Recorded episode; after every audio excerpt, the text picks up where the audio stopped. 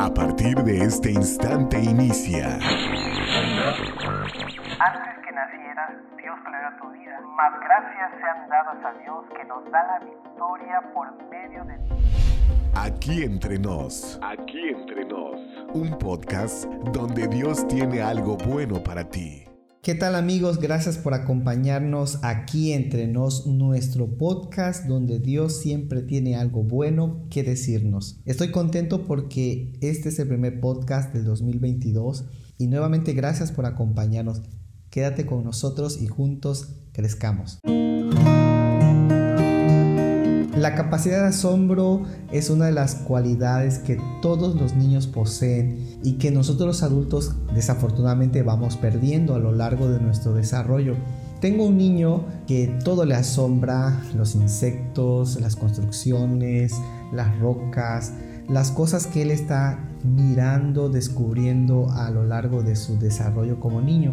Y cuando pienso en ello, también seguramente tú has tenido experiencias de descubrimiento, porque todos tenemos esa capacidad de asombrarnos. Hoy en día hay una palabra en boga que es serendipia. La serendipia es un hallazgo inesperado, un descubrimiento que ocurre de forma eh, que no esperabas, pero que al final trae algo bueno así como por ejemplo se dice que la penicilina fue descubierto como una casualidad y muchas cosas que hoy existen fueron descubiertas en la búsqueda de algo que no se esperaba al principio. Bueno, la Biblia habla de serendipias también. Nada ocurre sin que Dios esté actuando detrás del telón. Quiero hablarles hoy acerca de un personaje, ustedes lo conocen muy bien, es un personaje muy muy atractivo en muchas formas de lección eh, su nombre es José.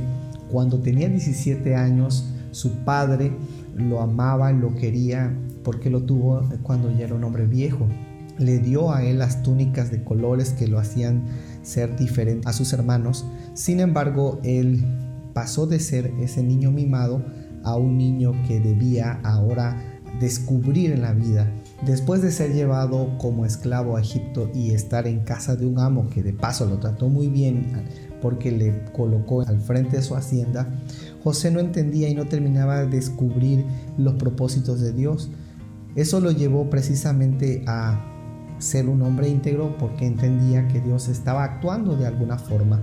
Él nunca olvidó este principio, sin embargo, después de ser acusado y llevado a la cárcel, las cosas cambiaron. Pareciera que la recompensa de ser íntegro ahora cambiaba de forma drástica. Él tendría que estar en la cárcel. Y tal vez si de pronto a ti te va bien y ahora te pasan cosas difíciles, te preguntas, bueno, Señor, yo estoy haciendo bien las cosas, ¿por qué vienen estas vicisitudes a mi vida?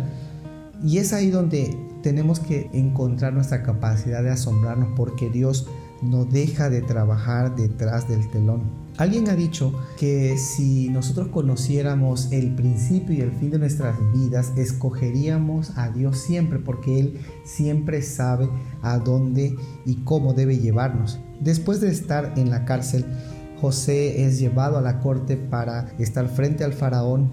Ustedes conocen también la historia de la crisis que vendría en la ciudad de Egipto. Sin embargo, José es el único que puede interpretar los sueños. Y el rey le dice, o el faraón, en Génesis 41-38, ¿podremos encontrar un personaje en quien reposa el Espíritu de Dios? Ese día la vida de José pasó a ser de un esclavo, de un reo, ahora él estaría en el palacio.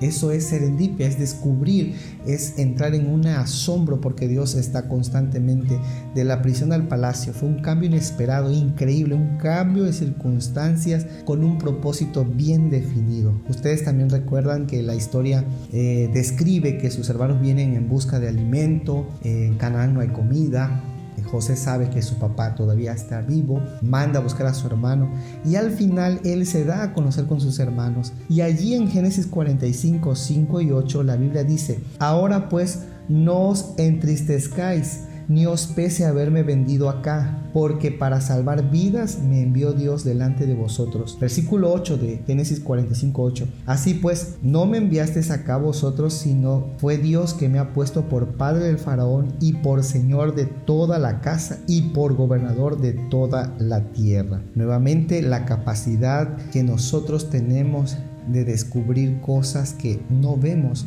porque Dios está trabajando detrás. Hace poco estaba platicando con un amigo y él me decía que él a su edad le sigue pidiendo a Dios que le dé oportunidades de asombrarse de cosas que él no comprende pero que al final entiende que ocurren para su propio bien. Y ahora tenemos a José, miren aquí a José. Él sabe que es la única razón por la que fue vendido como esclavo, fue a la cárcel y ahora es gobernante es para preservar la vida de las personas. No hay mayor prueba de que Dios estaba actuando en la vida de José detrás del telón, llevándolo cada vez de asombro en asombro y de descubrimientos o serendipias para decirle a José que su tarea no había terminado y que él quería colocarlo en un lugar importante para la preservación de la vida de otras personas. Al igual que José, nosotros tenemos que afirmar que Dios conoce mejor nuestro destino.